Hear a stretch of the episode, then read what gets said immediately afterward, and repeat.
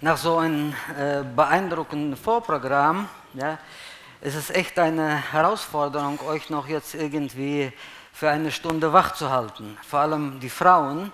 Ich glaube, ihr seid jetzt so in Erinnerungen noch vom letzten Wochenende und euch rauszuholen wird wahrscheinlich schwierig. Ich habe überlegt, ich mag ja spannende Geschichten.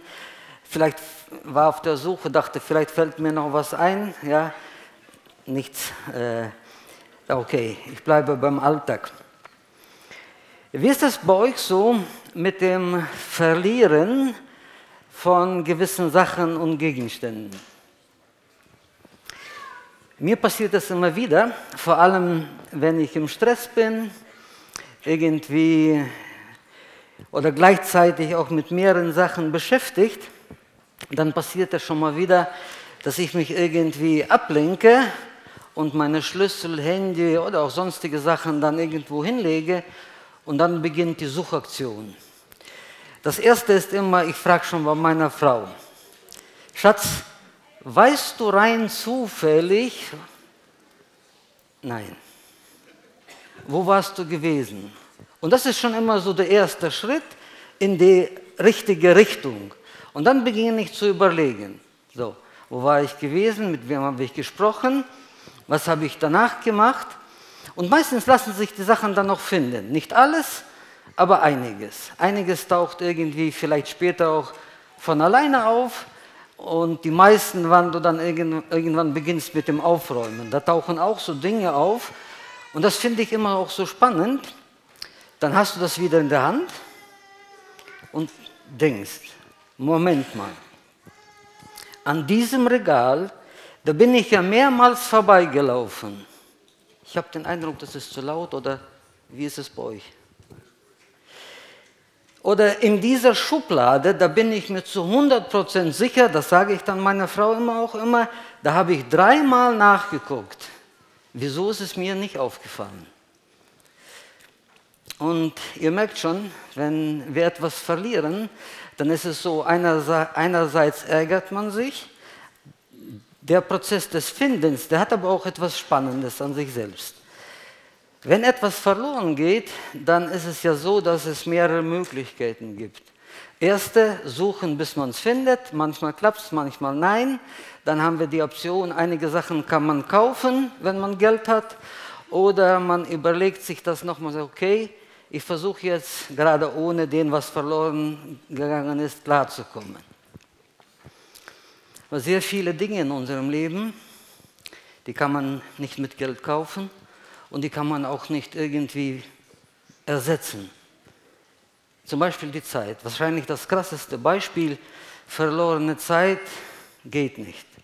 Dann gibt es aber auch noch andere Bereiche, wie zum Beispiel eine Begeisterung kann verloren gehen, die Lebensfreude, wenn man durch schwierige Lebenssituationen geht, das Vertrauen an eine Person oder auch Harmonie und Liebe in einer Beziehung. Bei dem letzten bin ich mir jetzt nicht mehr so sicher, nachdem ich diesen Text gelesen und vorbereitet habe.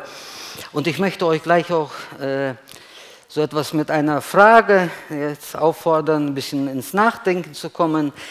Was meint ihr? Kann man Liebe verlieren? Ja, nein. Und wenn ja, wie findet man Liebe wieder?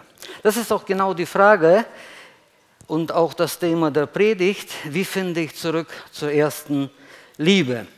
Nochmal vielleicht ganz kurz zu diesem äh, Begriff des Verlierens. Ich hoffe, die meisten, dass ihr mir zustimmt. Die wichtigsten Sachen kann man nicht mit Geld kaufen und sehr vieles lässt sich auch nicht irgendwie so schnell finden.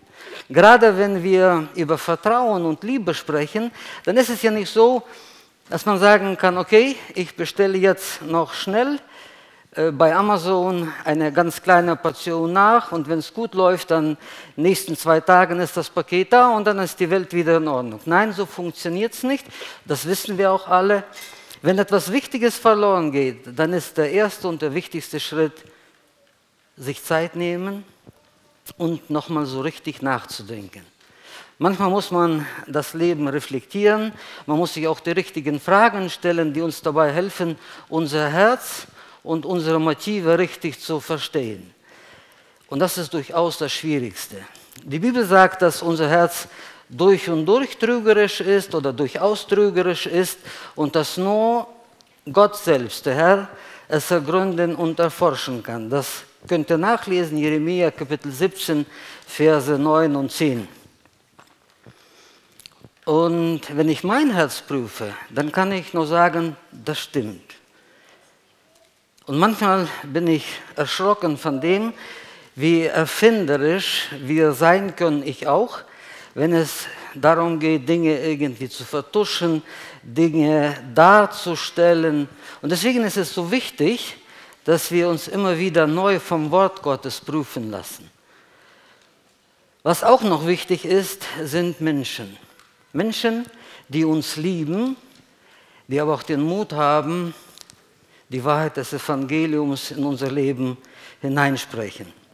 Menschen, die uns lieben und dann begleiten, zur Seite stehen und durch Gottes Wort uns dann wieder helfen, auch unsere Beziehungen in Ordnung zu bringen und das verlorene Vertrauen, die Liebe, die Freude oder auch den Glauben wiederherzustellen. Und genau das macht äh, Jesus in seinen Sendschreiben im Buch der Offenbarung. Wir haben insgesamt sieben Sendschreiben. Diese Sendschreiben sind sieben reale Briefe. Jesus hat die diktiert, Apostel Johannes hat die aufgeschrieben und dementsprechend dann an die Gemeinden weitergeleitet. Und den ersten Brief, den Brief an die Gemeinde in Ephesus, den möchte ich gerne mit euch heute gemeinsam betrachten. Das ist auch genau der Brief, der uns eine Antwort gibt, wie finde ich zurück zur ersten Liebe. Wir finden diesen Abschnitt im Buch der Offenbarung, Kapitel 2, Verse 1 bis 7. Und wir machen das so heute, dass ich werde das nicht lesen. Der Text wird abgespielt. Dennis Balzer hat mir die aus seiner Audiobibel diesen Textabschnitt oder uns zur Verfügung gestellt und er wird jetzt abgespielt. Er wird aber auch gleichzeitig einge eingeblendet und man kann dann, dann auch so verfolgen und mitlesen. Dem Engel der Gemeinde in Ephesus schreibe, das sagt, der da hält die sieben Sterne in seiner Rechten, der da wandelt mitten unter den sieben goldenen Leuchtern. Ich kenne deine Werke und deine Mühsal und deine Geduld und weiß, dass du die Bösen nicht ertragen kannst. Und du hast die geprüft, die sagen, sie seien Apostel und sind's nicht, und hast sie als Lügner befunden. Und hast Geduld und hast um meines Namens willen die Last getragen und bist nicht müde geworden. Aber ich habe gegen dich, dass du die erste Liebe verlässt. So denke nun daran, wovon du abgefallen bist, und tue Buße und tue die ersten Werke. Wenn aber nicht, werde ich über dich kommen und deinen Leuchter wegstoßen von seiner Stätte, wenn du nicht Buße tust. Aber das hast du für dich, dass du die Werke der Nikolaiten hassest, die ich auch hasse. Wer Ohren hat, der höre, was der Geist den Gemeinden sagt. Wer überwindet, dem will ich zu essen geben von dem Baum des Lebens, der im Paradies Gottes ist. Ein sehr bekannter Text und dennoch haben wir es hier mit Begriffen zu tun, mit Bildern, mit denen wir im Alltag gar nicht so vertraut sind. Da müssen wir uns jetzt durcharbeiten. Jesus beginnt diesen Brief, indem dass er sich an die Gemeinde wendet und sich der Gemeinde vorstellt. Dem Engel der Gemeinde von Ephesus schreibe. Das sagt der, der die sieben Sterne in seiner Rechten hält, der inmitten der sieben goldenen Leuchter wandelt. Die meisten Ausleger sind sich einig, dass es hier beim dem Engel der Gemeinde sich um die Gemeindeleitung handelt, was aber auch gleich ich sagen möchte, ja, älteste Pastoren sind keine Engel, ja, sind genauso Menschen, ja, aber hier geht es nur um den Adressat. Ja. Der Brief wurde an die Ältesten weitergeleitet, der Ältesten stand der Verantwortung, diesen Brief der Gemeinde vorzulesen. So, die nächste Frage, die wir dann behandeln müssen, an wen richtet sich der Inhalt? Und die Frage hat auch äh, etwas an sich, weil wenn der Brief an uns an Älteste gerichtet ist, ja, dann wäre das jetzt so, das würde jetzt für euch bedeuten, ihr dürftet euch ganz entspannt zurücklehnen und so aus dieser Haltung, Haltung heraus, so nach dem Motto, Na mal schauen, was Jesus den Ältesten zu sagen hat. Kennt ihr schon mal so diesen Gedanken, vielleicht in der Gemeinde passiert das uns ja nicht, aber auf der Arbeit, im Berufsleben, da wird der Meister oder Meister muss dann zum Abteilungsleiter rein antreten und die Mitarbeiter, na, endlich kriegt er auch einmal so richtig drauf. Dieser Brief richtet sich an erster Stelle an die Älteste. Das lasse ich auch so stehen, aber das ist auch ein Brief an die Gemeinde, an jeden von uns, der zur Gemeinde gehört. Und das äh, sagt Jesus im Vers 7. Das müssen wir festmachen. Wer Ohren hat, der höre, oder nach Schlachter heißt, wer ein Ohr hat, der höre, was der Geist den Gemeinden sagt. Und Jesus sagt hier nicht, was der Geist den Ältesten sagt, sondern den Gemeinden. Und somit ist dieser Brief an mich und an dich ganz persönlich. Und das ist schon mal spannend, ja, was Jesus uns zu sagen hat.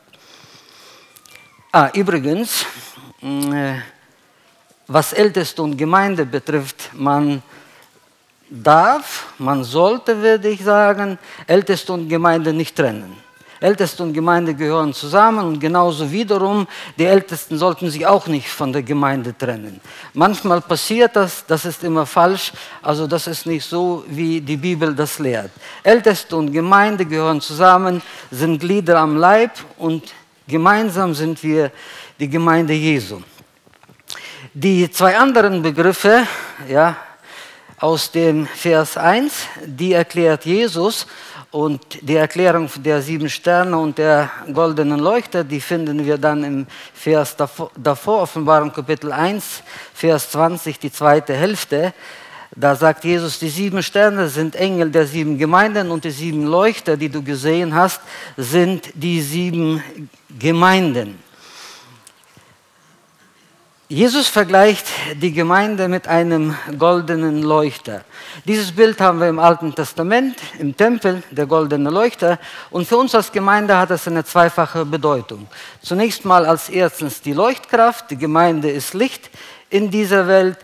Und der andere Aspekt wäre dann, dass der goldene Leuchter war enorm wertvoll man geht davon aus, dass es 33 bis 34 Kilo pures Gold gewesen war. Und somit zeigt Jesus nochmal, wie wertvoll die Gemeinde in seinen Augen ist. Und ich finde diese Offenbarung Jesu, die Tatsache, dass Jesus mitten, und das lesen wir mitten, unter oder inmitten der goldenen Leuchte wandelt, mitten in der Gemeinde, aber auch diese Wertschätzung von großer Bedeutung. Es ist so ermutigend zu wissen, dass wir hier auf dieser Erde nicht allein sind. Und das sagt Jesus. Sagt Jesus, ich bin mitten unter euch. Ja, eine andere Bibelstelle, die den meisten auch sehr bekannt ist, die das auch sehr gut auf den Punkt bringt, ist der Text aus Matthäus Evangelium 18, Vers 20. Da sagt Jesus da, denn wo zwei oder drei in meinen Namen versammelt sind, da bin ich in ihrer Mitte.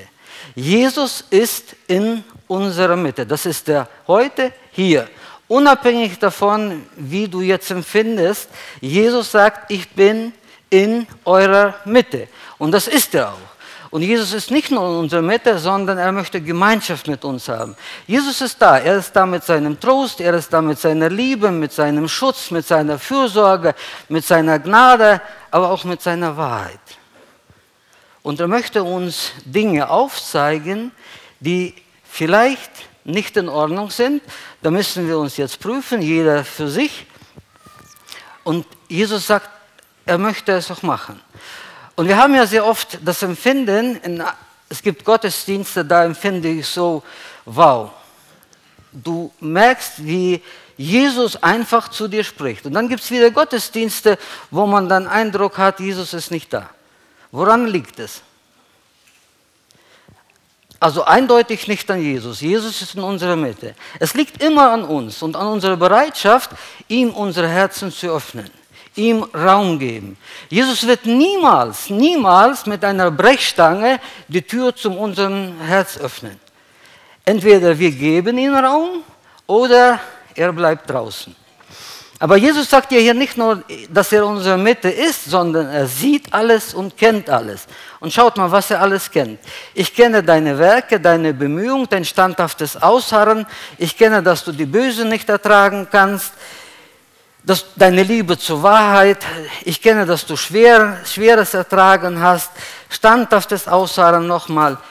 Und das sagt Jesus nicht nur so aus dieser Haltung heraus, ich weiß Bescheid, ich habe zur Kenntnis genommen, sondern Jesus lobt die Gemeinde. Jesus lobt und würdigt alles, was in der Gemeinde gut ist, aber genauso tadelt er und korrigiert und fordert zur Umkehr auf, wenn etwas nicht in Ordnung ist. Und das, wie Jesus es macht, möchte ich etwas genauer mit euch nochmal anschauen. Und ich lade euch ein, nochmal Vers für Vers diesen Textabschnitt durchzugehen. Vers 1. Dem Engel der Gemeinde, das haben wir ja gerade schon besprochen, Wertschätzung und Jesus ist in unserer Mitte. Ich würde diesen Vers jetzt überschreiben als tiefe, innige Liebesbeziehung. Dann haben wir im Vers 2, Vers 3 und Vers 6 Lob, Wertschätzung. Im Vers 4 und Vers 5 Tadel und Aufforderung zur Buße. Und im Vers 7 Aufforderung zum Hören und wieder eine Verheißung. Ist euch etwas aufgefallen? Zwei Sachen möchte ich hervorheben. Zunächst mal, Jesus beginnt mit dem Lob oder genauer gesagt erstmal mit der Wertschätzung, persönliche Beziehung und dann kommt Lob. Und das, wie Jesus seine Gemeinde lobt, ist ganz anders, als wir das machen. Ich habe manchmal so den Eindruck, wir tun uns da unheimlich damit schwer. Wir haben Hemmungen, das ist immer eine Überwindung.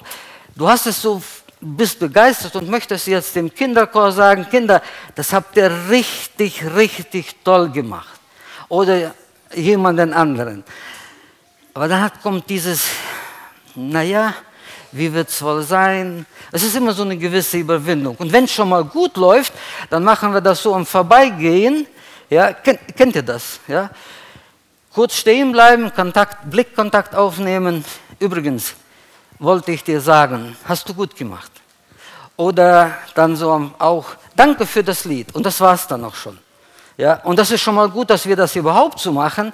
Aber wenn wir uns das hier etwas genauer anschauen, Vers 2, 3 und 6, wie viel Lob und Wertschätzung fällt euch auf? Ich habe es zu Hause nachgerechnet, je nach Übersetzung, je nach, wo man das Komma setzt, ob man jetzt das Ausharren zweimal betrachtet, ja, nein. Also ich bin zwischen acht und zehn Punkte gekommen.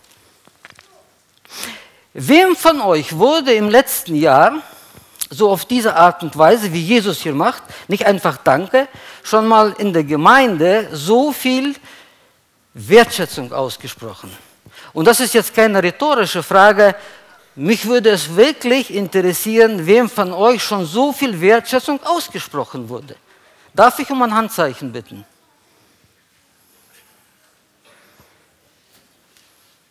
In den letzten fünf Jahren?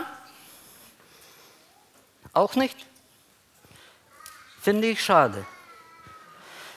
Warum tun wir uns damit so schwer? Schaut mal, ich glaube, Jesus geht da ich weiß nicht, ob das Wort entspannt das richtige Wort ist, aber er macht das sehr ausführlich. Er nimmt sich Zeit und geht auf acht Bereiche. Ich bleibe zunächst mal erstmal bei acht Bereiche ein. Er sagt, ich schätze das. Es, es geht an mir nicht vorbei und ich lobe dafür. Ich habe den Eindruck, dass wir das manchmal auch umgekehrt machen. Wir beginnen immer mit den negativen Sachen mit dem, was nicht gut läuft, mit dem, was mir gerade nicht passt, mit Kritik. Und es gibt so vieles, was mir und auch an jeden von euch in der Gemeinde nicht passt. Und das wird es auch immer geben. Das ist überhaupt keine Frage. Wir sind unvollkommen, wir versagen, machen Fehler. Also es gibt immer Raum für Kritik. Kritik ist auch notwendig, das möchte ich gar nicht jetzt in Frage stellen. Die Frage, die ich euch stellen möchte und in die ich euch hinein möchte nehmen, ist, warum tun wir uns so schwer? Es gibt dann zwei Gründe, die wir dann sagen. Es liegt an der deutschen Mentalität, da heißt es ja, bei den Schwaben glaube ich, dass nicht getadelt ist schon genug gelobt. Ja? Und zwei, das zweite Argument ist, naja, der andere könnte ja, was könnte er? Stolz werden, genau. Und ich möchte das jetzt auch gar nicht lächerlich stellen ich habe jetzt manches vielleicht so ein bisschen ironisch und um eure Aufmerksamkeit, aber das stelle ich jetzt gar nicht als lächerlich dar und ich möchte es auch keineswegs herunterspielen. Wir alle haben eine gewisse Neigung zur Überheblichkeit und zum Stolz und darauf ist auch zu achten und deswegen sollte man auch überlegen, bevor man jemanden lobt, hat er diese Neigung, ja, nein. Aber was genauso in der Gemeinde notwendig ist und was wir alle brauchen, ist ja auch Ermutigung, oder nicht?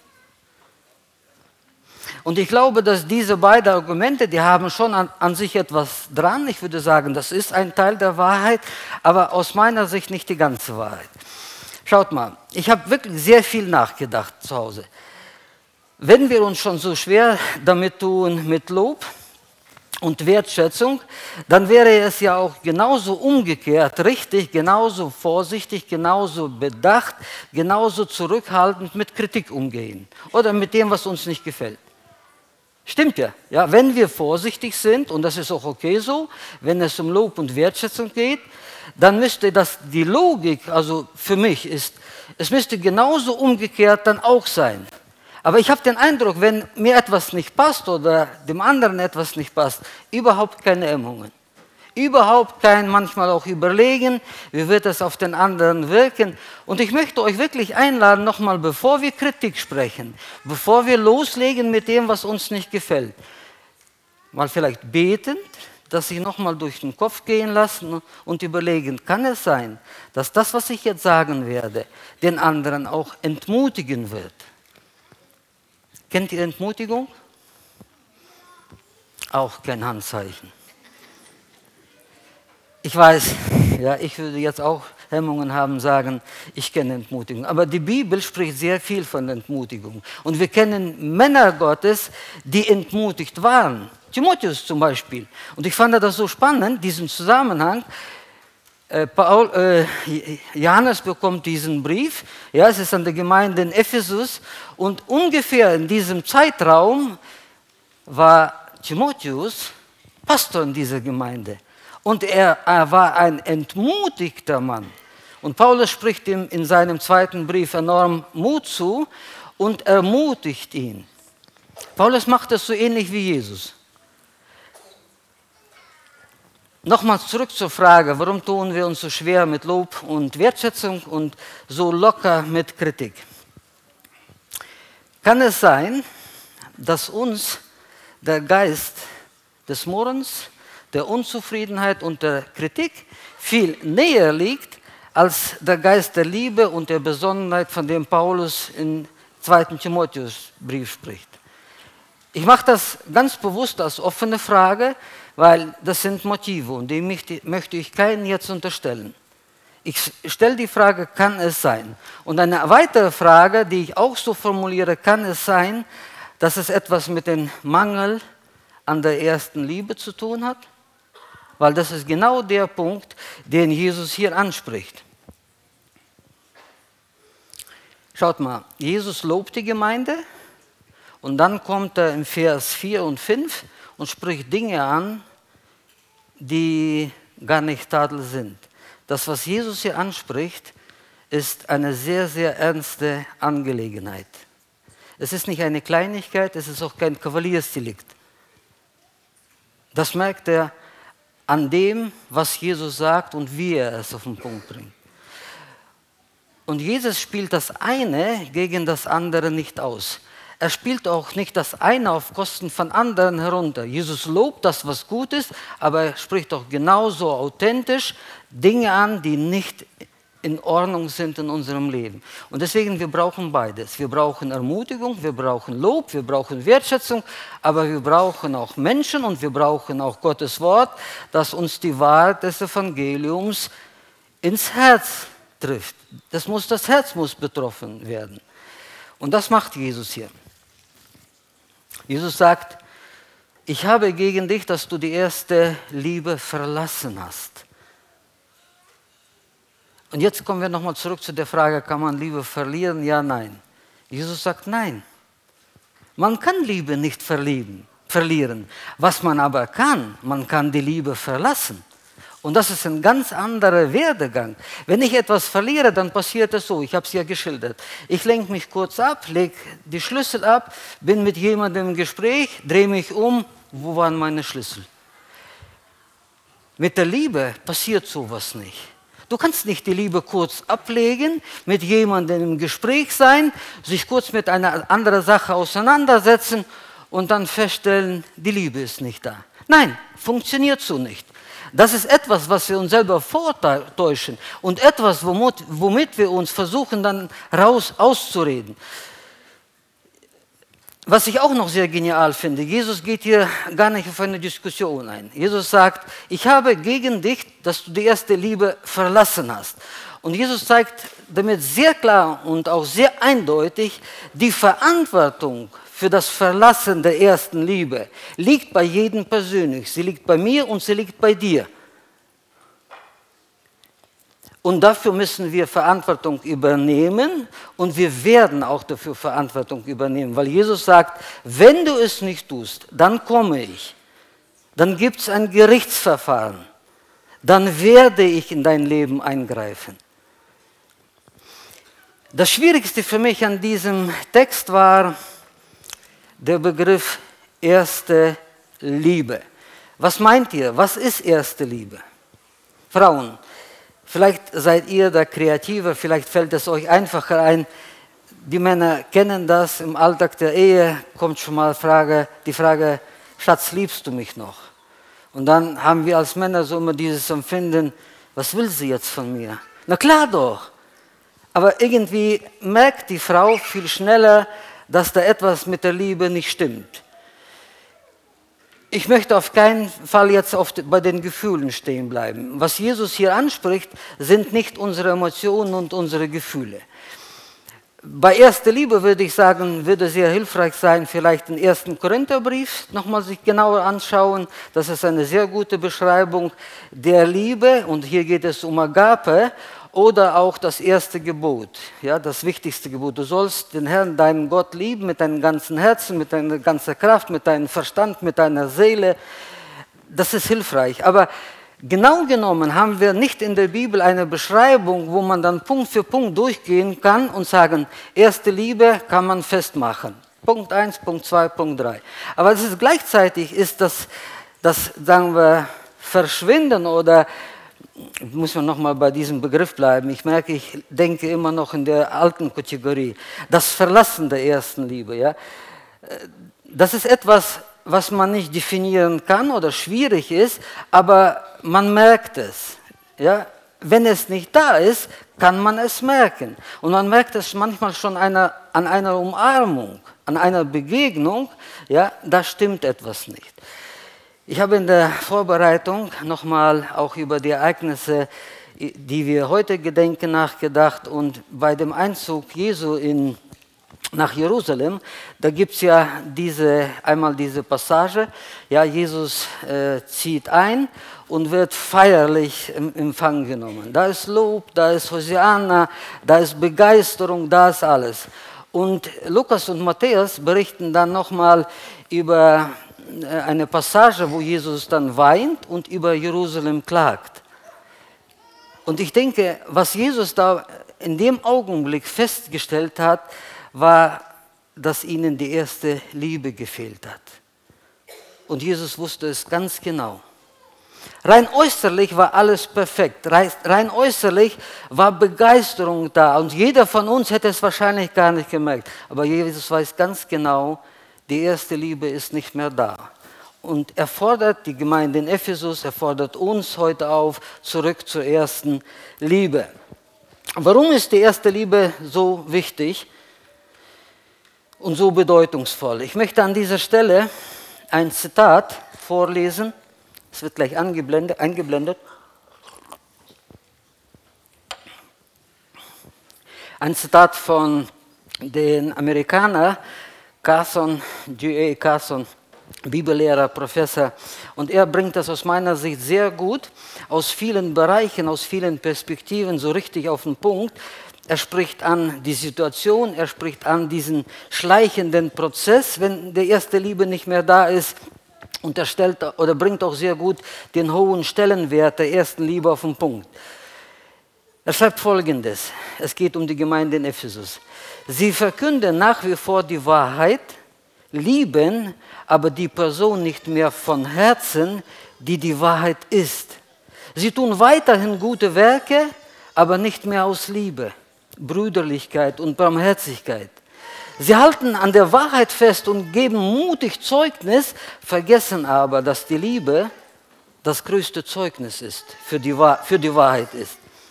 Ist es nicht so, es ist nicht so, sorry, als hätten ihre ernst gemeinten Tugenden die Liebe vertrieben.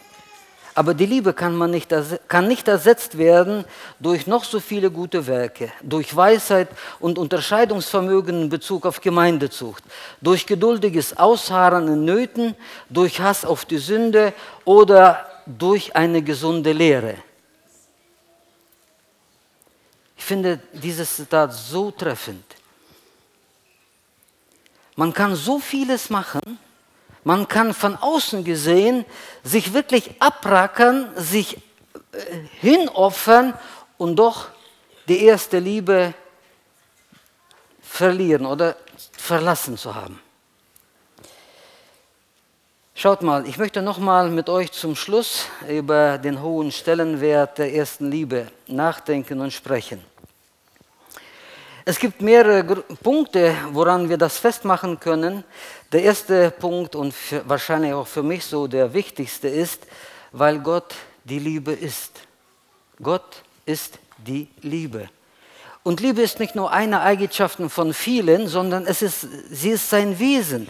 Gott ist durch und durch Liebe. Alles, was er sagt, alles, was er tut, ist Liebe. Auch Ermahnung und Aufforderung zu, zur Umkehr ist Liebe Gottes. Ein weiterer und sehr entscheidender Grund ist, weil die Liebe das einzige und auch wichtigste Merkmal ist, woran die Welt erkennen wird, dass wir seine Jünger sind. Das sagt Jesus im Johannesevangelium Kapitel 13, Vers 35. Da heißt es, daran wird jeder Mann erkennen, dass ihr meine Jünger seid, wenn ihr Liebe untereinander habt.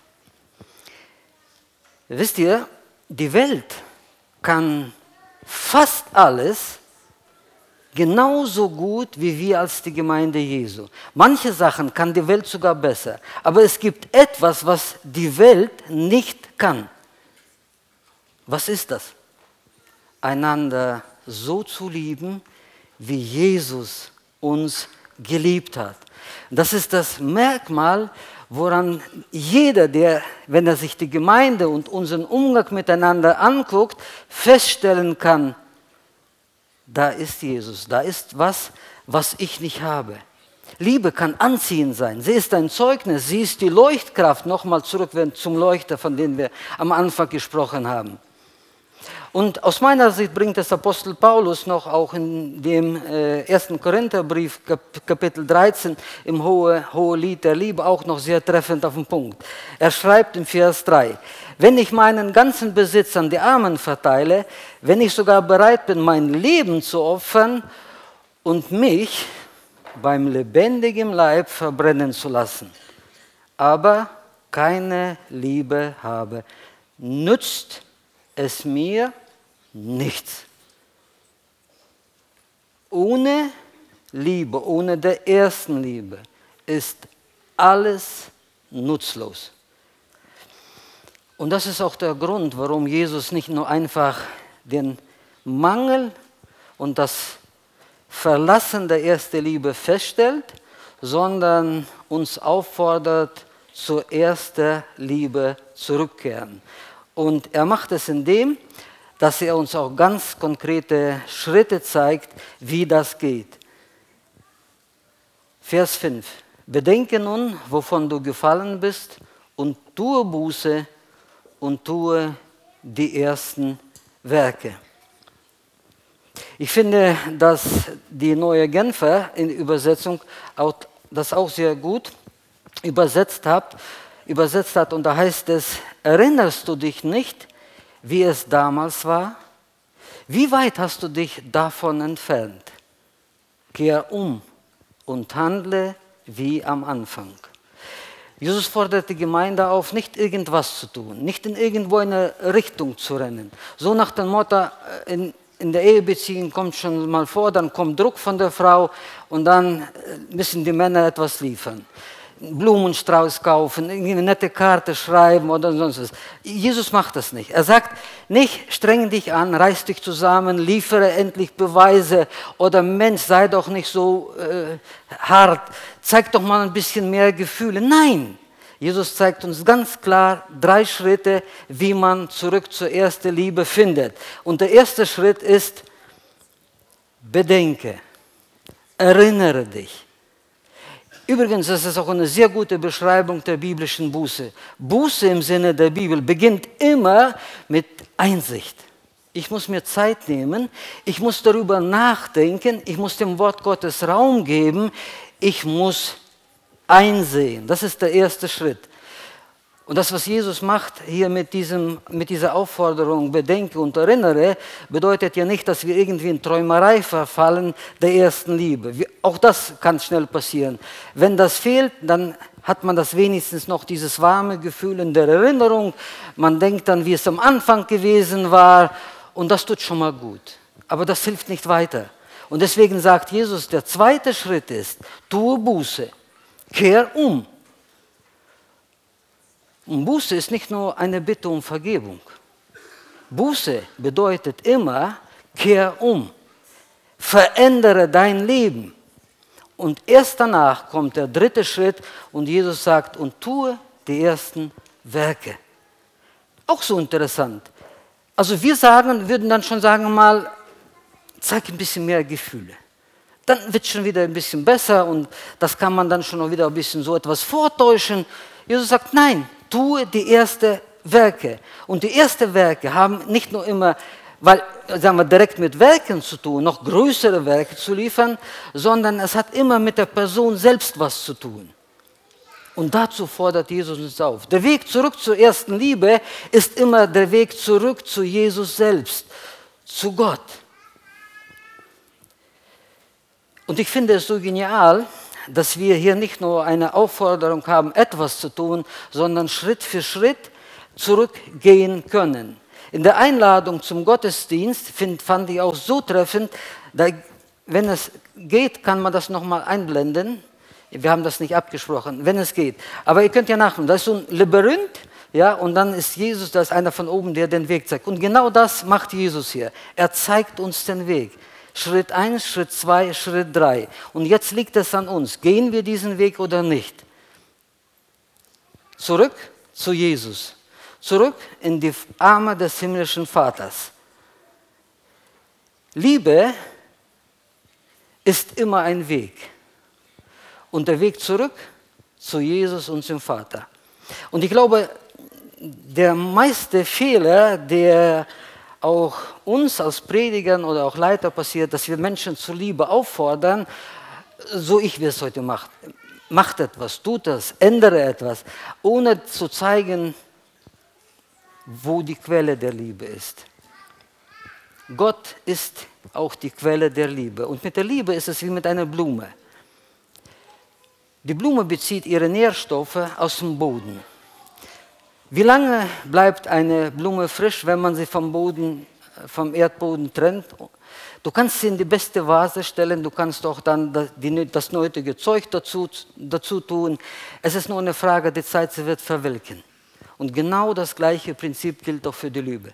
Und das ist der Grund, warum die Bibel uns auffordert, in der Liebe Gottes zu bleiben in der Erkenntnis der Liebe zu wachsen und in dieser Liebe Gottes festgegründet zu sein. Und in diesem Sinne wünsche ich euch Gottes Führung, Gottes Leitung, aber auch Kraft zur Veränderung. Amen.